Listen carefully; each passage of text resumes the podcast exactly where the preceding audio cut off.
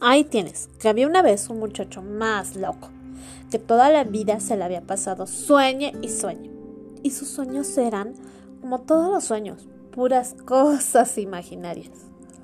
Primero soñó en que se encontraba de pronto con una bolsa llena de dinero y que compraba todos los dulces de todos los sabores que había en todas las tiendas del mundo. Así de rico era. Mm, billetudito. Después soñó en tener una bicicleta y unos patines y una buena bola de canicas. Ese niño era caniquero.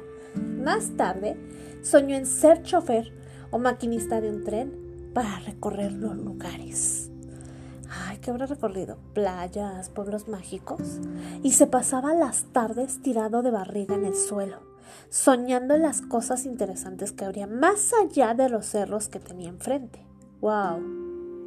En el pueblo de él había unos cerros muy, muy altos y a veces soñaba ser un sopilote y volar muy suavemente como vuelan los sopilotes hasta dejar atrás aquel pueblo donde no sucedía nunca nada interesante. Una vez vinieron los Reyes Magos y le trajeron un libro lleno de monitos donde se contaban historias de piratas que recorrían las tierras y los mares más raros que tú o yo hayamos visto. Desde entonces no tuvo otro que hacer que estarse leyendo aquella clase de libros donde él encontraba un relato parecido al de sus sueños.